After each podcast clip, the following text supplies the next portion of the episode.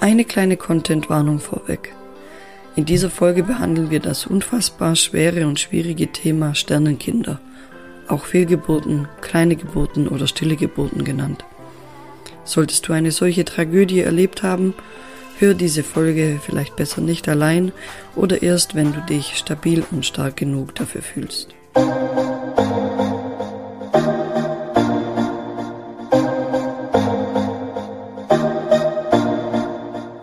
Mama-Fürsorge von Katharina und Michelle.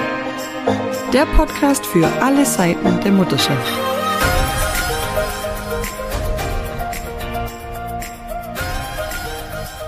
Hallo zu einer neuen Folge des Mama-Fürsorge-Podcasts. Wir haben heute wieder einen Gast. Zu Gast ist Marga Bielisch. Sie ist Paartherapeutin und Mutter von drei Kindern. Und einer ihrer Schwerpunkte in der Beratung ist der Umgang mit dem Verlust eines Kindes und mit Trauer, auch gerade in der Partnerschaft. Wir freuen uns sehr, dass du hier bist, Marga. Hi. Hallo, schön, dass ich hier sein darf. Hallo Marga. Wir wollten heute mit dir über dein neues Buch sprechen. Äh, nur zu Besuch heißt es. es. Und es geht dabei um das äh, eins der schlimmsten Dinge oder vielleicht sogar die schlimmste Sache, die einem Elternteil passieren kann, der Verlust eines Kindes, der frühe Verlust eines Kindes in diesem speziellen Fall. Weil, ähm, was hat dich denn, was hat dich denn dazu bewegt, dazu ein Buch zu schreiben, zu diesem sehr traurigen Thema?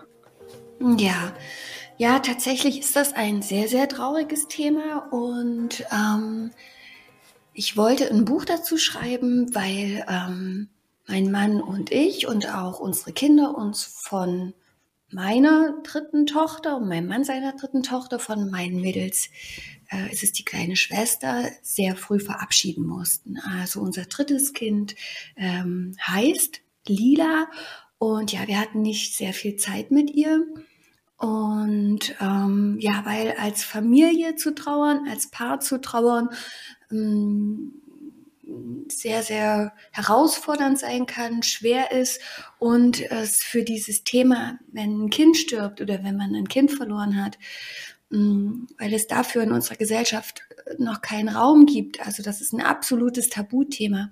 Aus diesem Grund und weil ich Eltern oder aus diesen Gründen und weil ich Eltern einfach in der schwersten Zeit ihres Lebens unterstützen möchte, ihnen Mut machen möchte, ihnen auch so ein bisschen Handwerkszeug an die Hand geben möchte, habe ich das Buch geschrieben. Vor allen Dingen ist es aber für mich auch ein ganz, ganz großer Herzenswunsch gewesen, weil wie viele Eltern habe auch ich die große, große Sorge oder Angst, dass mein Kind in Vergessenheit gerät und ich wollte äh, meinem Kind einen sichtbaren Platz in der Welt schenken. Genau. Deswegen habe ich das Buch geschrieben und ja, es ist ein Paarbuch. Es äh, richtet sich an Paare, die ein Kind verloren haben, also während der Schwangerschaft und danach, also kurz danach. Ähm, so das erste Jahr würde ich noch sagen oder die ersten zwei Jahre. Und ähm, genau. Genau. Ja, das, das erlebe ich tatsächlich auch oft so, dass man die, diese Angst vor, vor dem Vergessen werden, ähm, wenn es gerade um, um äh, Fehlgeburten, ich hoffe, ich ne, nutze jetzt die richtigen Worte, wenn es darum geht, ne, so ein frühen Verlust in der frühen Schwangerschaft oder so, dass das von vielen dann abgetan wird als war ja noch gar nichts, ist doch ist doch nicht so schlimm, ne? Und man mhm. da nie mehr drüber spricht, aber ist ja trotzdem Familienmitglied gegangen, weil man ja es ist sicher auch unterschiedlich, aber man hat ja schon eine Bindung zu dem ungeborenen Kind auch. Gerade als Mutter, aber auch in, in der ganzen Familie. Und das finde ich, ähm, da wird so wenig drüber geredet und dann muss man das alles allein mit sich ausmachen. Ja, tatsächlich, da wird gar nicht drüber geredet. Also ähm, es gibt äh, verschiedene Begrifflichkeiten. Also wie du gerade schon gesagt hast, man kann von einer frühen Fehlgeburt sprechen ähm, oder auch einer kleinen Geburt. Da ist der Zeitraum bis zur zwölften Schwangerschaftswoche. Ähm, danach spricht man von einer Totgeburt ähm, oder einer stillen Geburt, also wenn ein Kind stillgeboren wurde, also wenn es im Bauch verstorben ist. Genau, nach der, nach der Schwangerschaft, also wenn das Kind auf der Welt ist, spricht man von frühen Verlusten innerhalb der ersten 28 Tage oder aber auch danach. Ähm, genau. Und dann gibt's noch den äh, plötzlichen Kindstod, ähm, ist auch ein Thema, ähm, was super schwierig ist. Und ähm, mh, mm, genau. Und Und bei Fehlgeburten, also wie äh, bei mir, ich habe ja mein Kind, mein Kind ist zwei Wochen alt geworden und äh, wir haben uns im Kinderhospiz von unserer Tochter verabschiedet.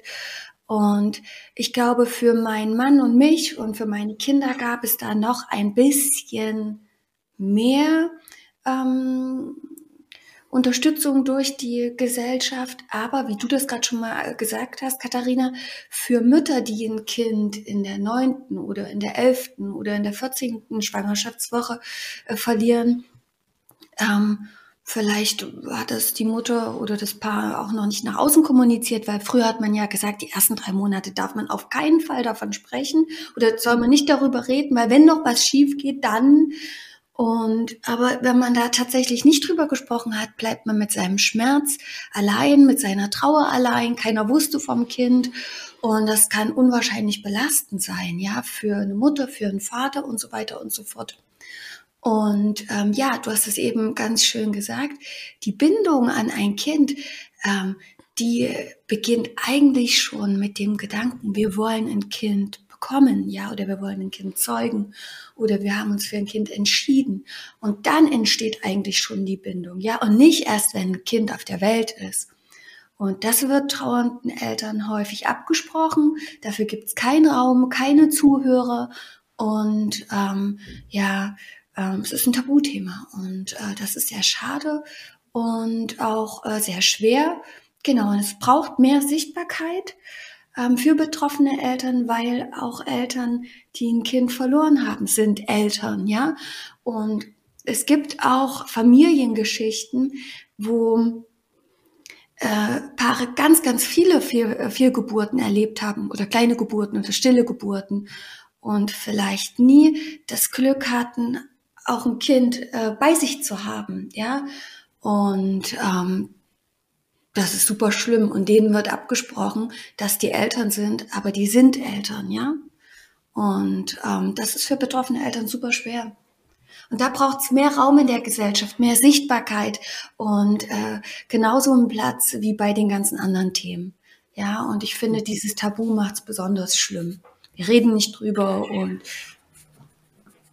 es blockiert ja dann auch die, die Trauerarbeit, oder? Total, Total. weil die, die bekommt dann keinen Raum, kann nicht ähm, oder muss mit sich selbst ausgemacht werden, was total schwierig ist, ist und ähm, was dazu führt, dass man das vielleicht auch nie bearbeiten kann. Ähm, ja, ja. und äh, genau nie bearbeiten kann, nie verarbeiten kann, weil zu trauern mhm. heißt, die Trauer zuzulassen, sich anderen mit anderen darüber zu sprechen, Trauerrituale zu entwickeln und für sich seinen persönlichen Weg zu finden, um den Verlust zu verarbeiten.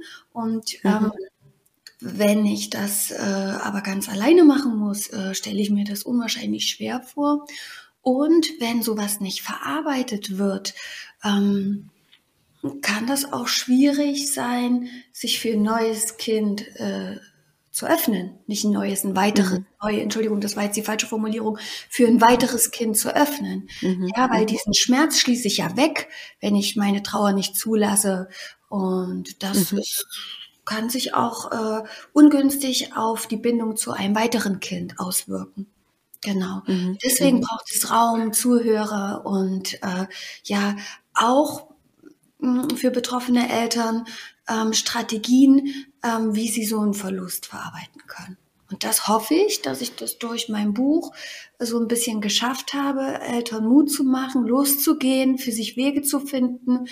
Und ich hoffe, dass es wenigstens kleine Ansätze in meinem Buch gibt, die betroffenen Eltern helfen können und aber auch vielleicht der Gesellschaft, hm, wie sie auf betroffene Eltern zugehen können.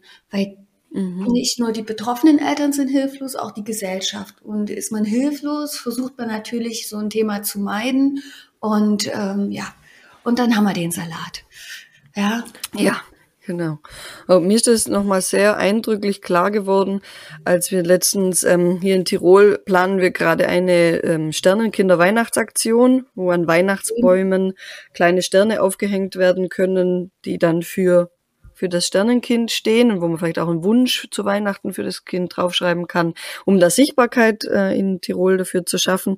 Und, und, da haben wir uns halt mit unterschiedlichen ähm, KooperationspartnerInnen ausgetauscht, aus unter anderem auch mit einem Bestattungsunternehmen, das sich äh, da sehr, sehr drauf auf die Begleitung ähm, spezialisiert hat und ganz besondere Aktionen für die Eltern und eben auch Begleitung anbietet und, und ähm, mit denen man über das auch reden kann, die da auch eine Beratung ange angegliedert haben.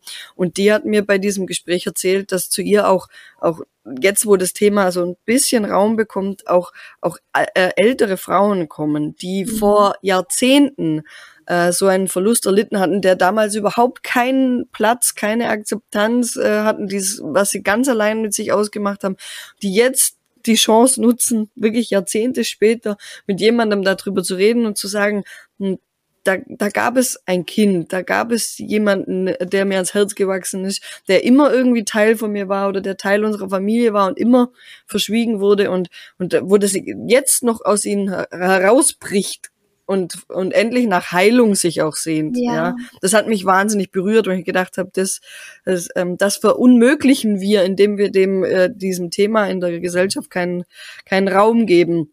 Mir, mir ist natürlich auch klar, dass es, dass es auch irgendwo ein Schutzmechanismus von den unbetroffenen Menschen ist, ist die, die damit auch am besten nicht äh, konfrontiert werden wollen, weil sie keine Ahnung haben, wie sie mit Eltern dann umgehen sollen, die das gerade durchleben. Eben wir, wir tun uns ja schon bei ähm, greifbareren Verlusten, hm, wie eben verstorbenen Angehörigen oder Partnern oder Ehepartnern oder so, tun wir uns ja auch schon schwer. Mhm. Äh, wir mhm. Beileidsbekundungen und so und greifen auf Rituale zurück, aber prinzipiell sind wir da alle auch etwas unbeholfen, mit so großer Trauer umzugehen. In, also auch nicht böswillig, sondern einfach es, es bereitet uns Unbehagen, wir würden eigentlich total gern äh, Trost spenden, haben aber keine Ahnung, was die richtigen Worte sind, weil die gibt es nicht. Ja. Und ähm, das ist, da lässt sich irgendwie noch leichter wegdrängen. Mal war, war ja noch nichts, in Anführungsstrichen, ja, so ungefähr. Ja, und da, ähm, da hast du ja auch äh, im Buch äh, darauf bist du auch eingegangen, oder? Dieses, diesen Umgang mit Menschen, die dafür wenig Verständnis haben oder die, die nicht wissen, wie sie helfen sollen. Das fand ich auch sehr gut. Ja, das sind, du meinst die verletzenden Worte, ja? Also diese, ja, genau. diese Beschwichtigung. Mhm. Es war doch, wie du es gerade schon mal gesagt hast, es war doch noch kein richtiges Kind oder ihr habt doch schon Kinder, erfreut euch an denen. Oder aber mhm. äh, das Kind der Nachbarn war schon drei Jahre, das ist viel schlimmer. Mhm, mhm, also wenn man so einen Satz gesagt bekommt, habe ich auch. Ähm, das sitzt nochmal doppelt, ja, weil mhm. einem äh, die Gefühle abgesprochen werden, ja. Auch wenn ich schon mhm. größere Kinder habe, tut's trotzdem unfassbar doll weh, dass mein drittes Kind gestorben ist, ja. Und ähm, auch wenn ein Kind vielleicht erst in der zwölften Schwangerschaftswoche im Bauch der Mama war, ist es trotzdem total schlimm, ja, dass die Schwangerschaft dann zu Ende war.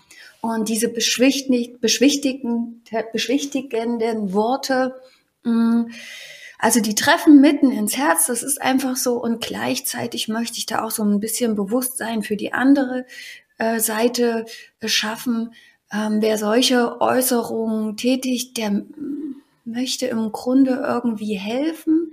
Ähm, die Wortwahl ist mehr als ungeschickt und aber der möchte irgendwie versuchen, das den Schmerz kleiner machen zu lassen, indem er irgendetwas, irgendetwas sagt und da steckt eine große Hilflosigkeit dahinter. Mhm. Und ähm, im Grunde ist die Intu oder möchte die Person helfen, Geht aber nicht mit solchen Sätzen, weil die treffen noch mal mehr.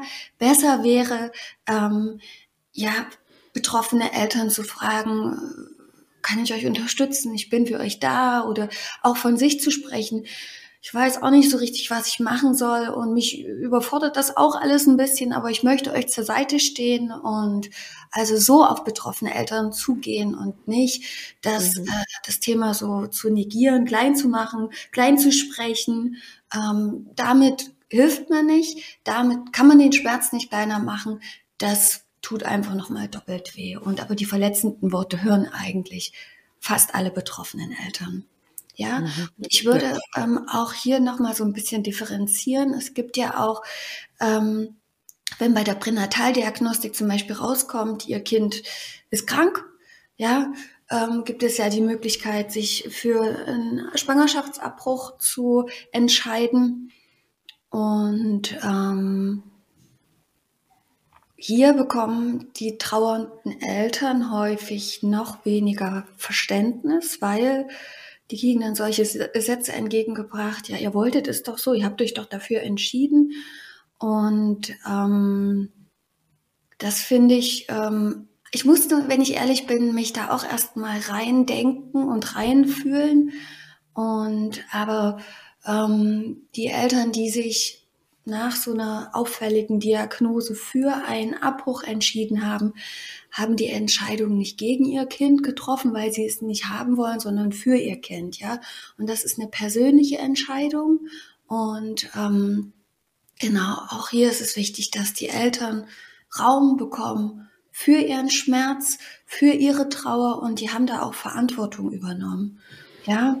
Und das äh, ähm, wird denen aber häufig abgesprochen. Ja, und ähm, genau, es heißt nicht, und das hat die Gynäkologin im Buch so schön gesagt, dass die Eltern keine Lust auf ihr Kind haben.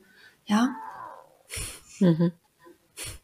Ja, es ist ja schon wahnsinnig schwer, also habe ich als wahnsinnig schwer empfunden, in der Partnerschaft darüber zu sprechen, vor diesen Diagnostiken, die es gibt in der Schwangerschaft, macht man die, macht man die nicht, wenn man die mhm. macht, was machen, also wissen wir, was wir machen, können wir darüber sprechen. Das fand ich wahnsinnig schwierige Gespräche.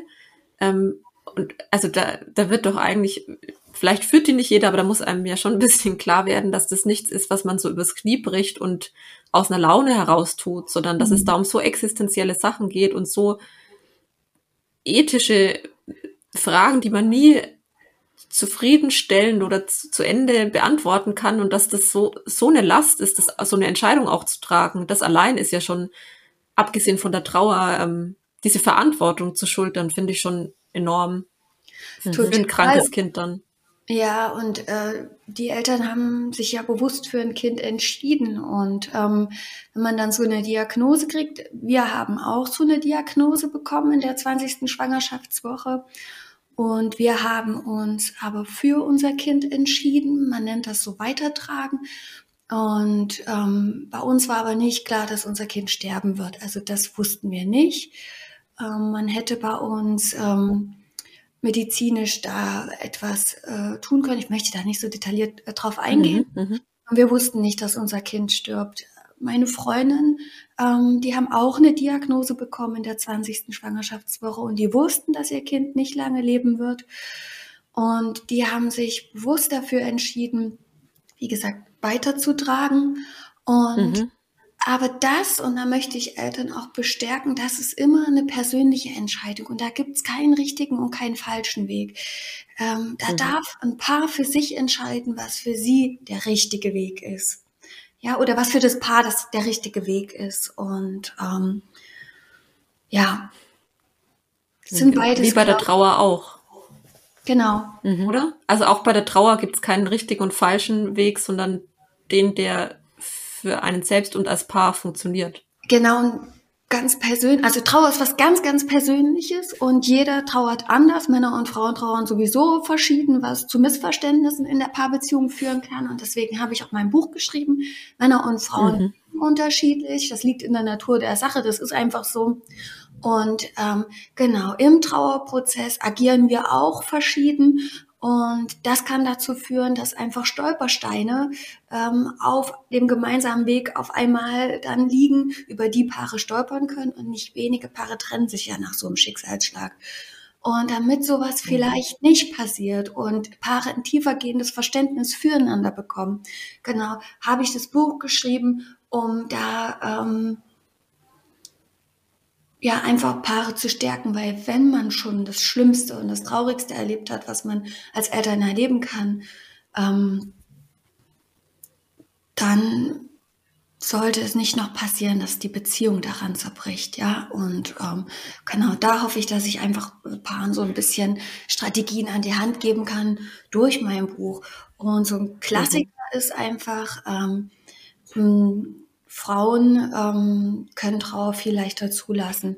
Ja, weil wir haben das mehr gelernt. Wir durften das als kleine Mädchen, als Kinder mehr. Bei Männern ist das häufig so. Also wenn wir jetzt äh, von, unser, von unserem Alter so sprechen, ich bin Ü40, aber ähm, ich denke auch, ähm, die Erziehung hat sich ja jetzt erst so ein bisschen verändert oder die Begleitung von Kindern, auch was die Gefühlsbegleitung betrifft, auch die kleiner Jung. Und ähm, ich glaube, mh, viele äh, Jungs haben noch erlebt, dass Schmerz weggedrückt werden muss, Gefühle nicht sein dürfen bei Männern und so weiter und so fort. Und dann auf einmal im Erwachsenenleben passiert dir sowas und dann findest du keine Worte für deine Gefühle musst Gefühle auf einmal zulassen, obwohl du gar nicht weißt, wie das geht. Und das ist super schwierig. Und genau, wir Frauen haben das mehr gelernt. Wir, wir dürfen das. Wir können auch besser drüber sprechen. Und wir teilen uns da auch mehr mit. Männer trauern anders. Und zwar versuchen die das erstmal wegzudrücken. Ja, die Gefühle, den Schmerz. Und ähm, Viele gehen relativ schnell wieder arbeiten, weil das einfach etwas ist, was sie kontrollieren können. Und in, in der Trauer erleben Männer und Frauen und auch Kinder Unmachtsgefühle. Und es ist super schwierig, Unmachtsgefühle auszuhalten. Und Männer steuern dem, ähm, dem entgegen, indem sie Dinge tun, die sie kontrollieren können. Und das ist zum Beispiel Arbeit oder Sport machen oder, oder. Also Dinge, die sie, wo sie merken, hier kann ich, hier kann ich was kontrollieren ihre Gefühle können sie ja gerade nicht kontrollieren, ja. Und ähm, genau dieser Unterschied, dass eine Frau sich vielleicht erstmal eine Auszeit nimmt und der Mann vielleicht erstmal wieder äh, schnell wieder arbeiten geht, kann dazu führen, dass in der Paarbeziehung vielleicht die Frage aufkommt, na, trauert er überhaupt? Ist es ihm überhaupt, ist es ihm überhaupt äh, wichtig und so weiter und so fort? Und das ist eigentlich so der erste mhm. Stolperstein. Das kann aber auch andersrum sein, ja. Also ich will da gar nicht so Schubladen aufmachen, aber ähm, genau, das ist so ein großes Thema. Gleichzeitig, wenn man ein Kind in der Frühschwangerschaft verloren hat, gibt es auch einen kleinen Unterschied.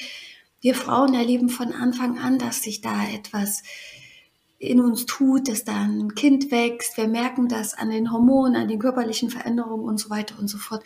Für die Väter wird es erst so richtig erfahrbar, wenn der Bauch wirklich schon relativ groß ist oder wenn sie dann ihr Kind auf dem Arm haben. Ja, und auch das, äh, da haben die Männer so ein bisschen einen kleinen Nachteil, würde ich mal sagen, oder einfach andere Erfahrungen. Fehlt, denen fehlt da noch was. Und auch das kann zu Stolpersteinen führen. Und dennoch trauern beide, weil beide haben sich auf das Kind gefreut. Beide wollten im besten Fall das Kind. Und für beide zerplatzt ein Wunsch, eine Hoffnung, ein Traum. Und auch für die Geschwisterkinder. Genau, da, da, wollte ich nämlich auch noch, weil die, die, die Erfahrung habe ich auch gemacht im, in, in der Beratung und im Umfeld, dass dann die große Unsicherheit ist, wie mhm. man mit den Geschwisterkindern auch umgeht. Sag, sagt man es ihnen, also gerade bei jetzt den frühen, äh, den, den kleinen Geburten, wo jetzt auch noch nicht so vielleicht äh, viel davon geredet wurde und auch noch nicht sichtbar war, aber auch später dann, sagt man es, wie sagt man es, wie bindet man die Kinder in die Trauer ein? Wie trauern Kinder oder wie kann man Kinder dabei unterstützen? Das ist ein riesengroßes Thema. Dann zusätzlich noch, noch, ähm, weil man sich dafür dann ja auch noch, dann möchte man sie eigentlich schützen oder meint, sie können es mhm. vielleicht auch noch nicht so richtig greifen, begreifen, was mhm. jetzt passiert ist. Das ist eine große Sorge dann auch. Ja, total. Also großes Thema, wichtiges Thema und das Thema braucht Raum, ähm, weil ähm, auch ganz kleine Kinder erleben, wenn Mama und Papa auf einmal anders sind. Ja, die nehmen die Gefühle wahr und merken, irgendwas ist ja los. Mama ist traurig, Papa ist traurig. Und wenn sie aber nicht wissen, warum, dann beziehen sie die Gefühle der Eltern auf sich, ja, und denken vielleicht, ich habe irgendwas falsch gemacht, Mama ist traurig wegen mir und der Papa ist traurig wegen mir. Das kann zu Schuldgefühlen führen, ja, schon ganz, ganz kleine Kinder. Und deswegen ist es so wichtig, dass Kinder altersentsprechend kindgerechte Informationen bekommen und ähm, über den Verlust und ähm, genau Kinder da gut begleitet werden. Je kleiner ein Kind, ähm, so weniger wird es das begreifen können, dass das Geschwisterchen gestorben ist im Bauch. Und ähm, aber je größer äh, oder je älter ein Kind wird, je mehr möchte es wissen und den Tod oder den Verlust auch verstehen. Und dafür braucht es kindgerechte Worte. Und ähm, genau, ich weiß nicht, äh, wie es ist, wenn man zum Beispiel seinem, seinem Kind nicht sagt, dass es da noch ein Kind vorher gegeben hat oder vielleicht noch ein Kind danach. Ähm, man muss ja als Elternteil dann auch immer das Kind irgendwie verschweigen. Und was denkt ihr denn, macht das denn mit Eltern auch? Man verschweigt ja quasi dann auch vor seinem Kind die anderen Kinder. Oder? Mhm. Was denkt ihr? Wir überlegen, glaube ich, gerade beide, Michelle und ich. Also ich, ich hatte eine ähm, mhm. frühe Fehlgeburt in der elften Woche etwa zwischen meinen beiden Jungs, aber mhm. der Große war da erst zwei. Mhm. Und das war blöd, es war wirklich schwierig, weil es mir nicht gut ging und ich aber ihm das nicht erklären konnte. Also es war einfach noch nicht zu greifen für ihn. Und wir haben da jetzt nie mehr, also das ist kein Thema, auch weil er ein ängstliches Kind ist. Aber ich denke schon, dass ich ihm irgendwann davon erzähle, so wie ich auch war, also wie auch meine Mutter mir erzählt hat, dass es zwischen mir und meiner kleinen Schwester noch ein Kind gab, ne, das mhm. sie verloren hat. Also ich bin damit aufgewachsen, dass es das gibt, dass es da noch jemanden gab. Ähm, das war kein Riesenthema, aber es war mir einfach bewusst. Und deswegen war mhm. vielleicht mein eigener Verlust für mich nicht so überraschend, weil ich einfach, weil es in unserer Familiengeschichte präsent war. Mhm. Ne? Also nicht, dass wir da wahnsinnig viel drüber gesprochen haben, aber es war einfach, ist einfach so ein Wissen darum. Ja, genau. Und deswegen, das würde ich meinen, meinen Jungs schon gern auch mitgeben, wenn ich denke, dass sie alt genug sind, das oder stabil genug, so über sowas zu sprechen. Ja, das ist jetzt gerade einfach schwieriges Alter, wo Tod eh so ein Riesenthema ist, aber mhm. ja.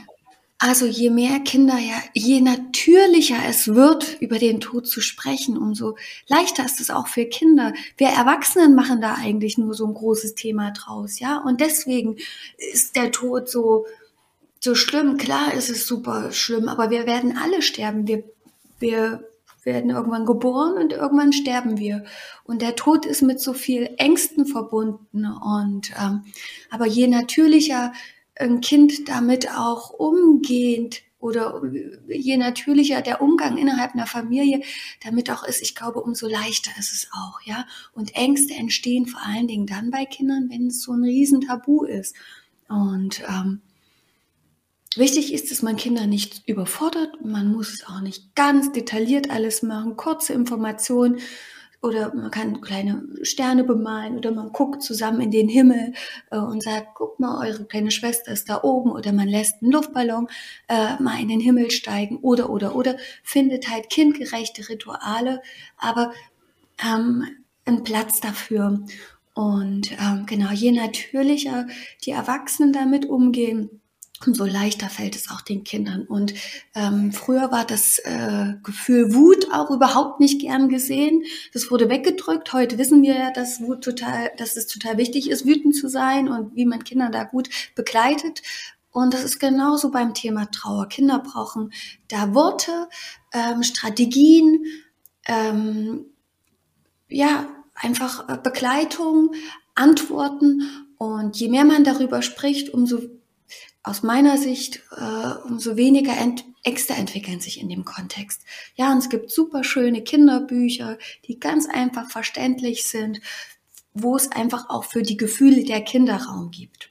Ja, also meine Kinder waren ja ähm, damals sieben und zehn und die waren schon größer. Meine große war total sprachlos, konnte auch kaum weinen, hat das so sich kognitiv erklären wollen, also über Information und hat Gedichte geschrieben und hat so ihrer, ihrer Trauer Ausdruck verliehen und war super aggressiv.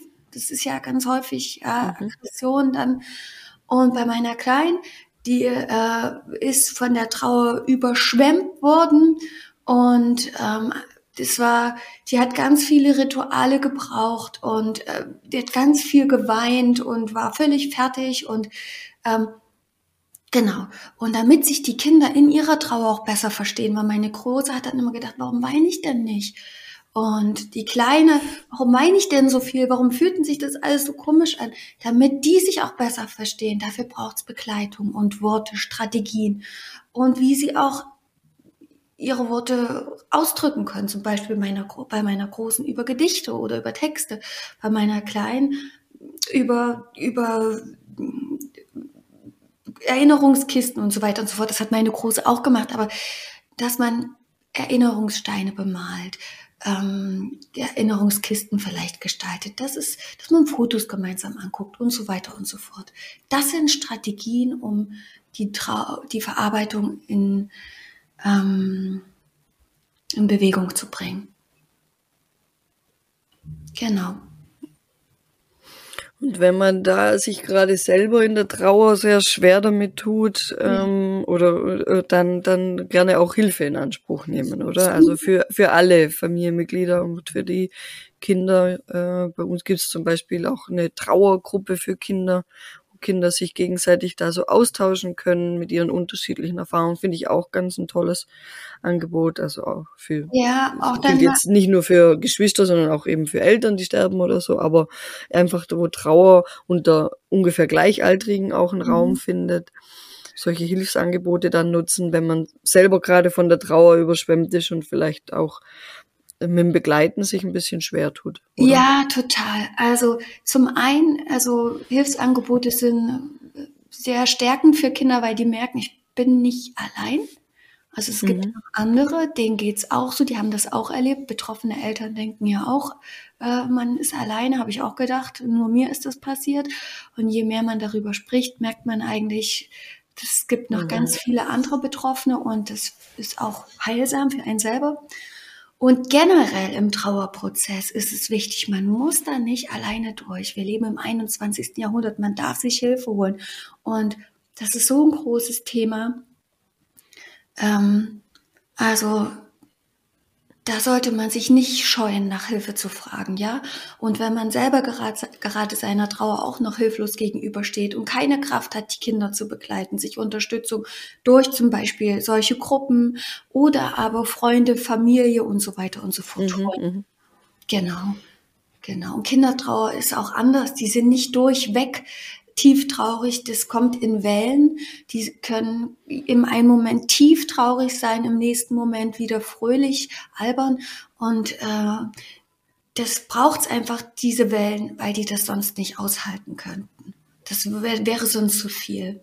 Genau. Mhm. Und auch die Schule aufklären, die Kita-Erzieher aufklären, dass das passiert ist, falls, dass die, mhm. falls mhm. die irgendwas merken, dass sie die Kinder mit im Blick haben. Wenn die schulischen Leistungen ab oder schlechter werden, oder wenn die Kinder sich zurückziehen, sehr weinerlich sind, oder, oder, oder, dass die auch in dem Kontext gut begleitet werden. Mhm.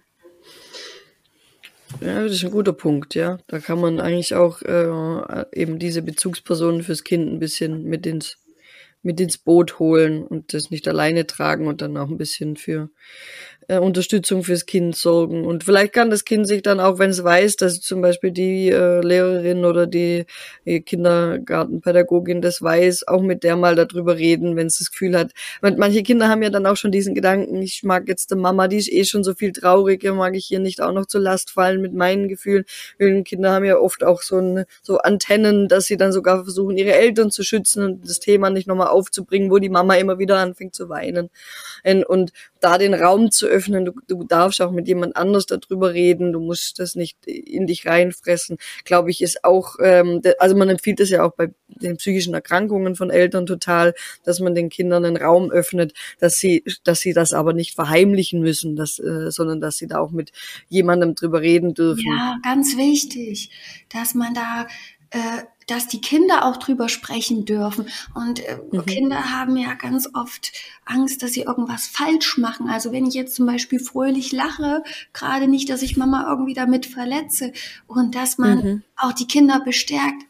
Alles, was ihr macht, ist richtig, ja. Und ihr dürft, mhm. ihr müsst nicht die ganze Zeit traurig sein und ihr dürft drüber sprechen und so weiter und so fort. Also, dass man mhm. sein, seinem Kind zum einen Leuchtturm ist, also auch zeigt, wie Trauern geht und gleichzeitig es bestärkt, alles, was du machst, ist richtig. Ja, mhm. und ähm, genau. Ja, das gilt ja eigentlich auch für die Eltern und die Erwachsenen dann. Je offen wir darüber sprechen, ich stelle mir jetzt vor, auf, auf dem Ar am Arbeitsplatz oder so, ja, wenn man da nicht drüber spricht und dann geht's einem nicht gut oder es kommen einem mal die Tränen oder man muss mal raus oder man ist nicht so 100% leistungsfähig, was ja völlig verständlich ist, wenn das niemand weiß, ist es ja wahnsinnig schwer. Ich meine, da, da geht sicher jeder damit anders, aber wenn man, also wenn das nicht so ein Tabu wäre, wäre das halt auch in allen in allen Bereichen, auch für uns Erwachsenen, einfacher. Also, also alles, was du jetzt für die Kinder gesagt hast, würde ich auch für mich als Erwachsene. Ne? Ja. Auch ich habe vielleicht Angst, dass ich mal lach oder ich habe vielleicht Angst, dass ich irgendwas falsch mache. In dem Fall mhm. und brauche ja genauso meinen Raum und ich brauche genauso Begleitung und ich brauche genauso Verständnis und und so, ja, finde ich. Ja, mhm. und äh, mhm. viele Mütter, und das kann ich auch selber von mir einfach hier preisgeben. Man man hat ja auch Angst, darf ich überhaupt wieder auch glücklich werden oder mhm. das also so diese, äh, diese Gefühle seinem verstorbenen Kind gegenüber und darf ich wieder lachen oder so, wisst ihr, was ich meine? Dies, diese, mhm, ja. diese Schuldgefühle und ähm, aber da möchte ich Familien und Paare auch gern bestärken. Das eigene Kind hätte nicht gewollt, äh, dass man daran zugrunde geht. Und ähm, genau. Und wenn man durch die aktive Trauer ähm, einen neuen Beziehungsort. Aktive Trauer klingt ein bisschen komisch. Wenn man dadurch, dass man seinen Trauerweg gegangen ist, einen neuen Beziehungsort zu seinem verstorbenen Kind findet, was man ja über alles liebt, die Liebe bleibt ja für immer. Ähm, dann, ähm, ja, also dann ist es was ganz Schönes, was ganz Warmes und äh, mein Kind ist immer da, halt nicht bei mir hier auf der Erde, sondern im Himmel, aber in meinem Herzen ist sie immer da und äh, aus diesem tiefen Schmerz, der, den man am Anfang fühlt, wo man denkt, ich werde nie wieder glücklich werden, mein Leben ist zu Ende, ähm, wird irgendwann, wenn man seinen Trauerweg gegangen ist, tiefe, tiefe, tiefe, tiefe Liebe und Dankbarkeit. Ja, und es wird ein schönes Gefühl. Und Trauern ist Liebe und die Liebe vergeht nie. Da können sich Eltern sicher sein. Das sind wirklich schöne Worte und ich würde ich würd die so gerne am Ende auch stehen lassen, weil sie mich gerade auch sehr berührt haben. Ähm, genau, und, und ich hoffe, es können alle so als Botschaft mitnehmen für ihren Weg. Ich, ähm, Marga, vielen, vielen lieben Dank für deine Arbeit, dein Buch, deine Zeit heute äh, und äh, dass du mit dazu beiträgst, dass dieses Thema besprochen werden kann, dass Eltern und Kinder dort Unterstützung finden und dass es in der Gesellschaft ein bisschen mehr Raum dafür gibt, das unfassbar Traurige zu erleben und zu verarbeiten. Und ähm, ja, ich kann nicht mehr sagen als das. Dafür bin ich geradezu berührt. Katharina, ich danke euch. Sagen. Danke auch, ja. Ich bin mir jetzt, äh, ich habe jetzt auch Tränen im Auge äh, und fühle mich aber das ist so ein schöner Gedanke, den wir jetzt, glaube ich, auch einfach mitnehmen. Und sagen danke fürs Zuhören und danke, dass du da warst, Mara. Und danke, dass ich hier sein durfte. Tschüss. Tschüss. Bis zum nächsten Mal.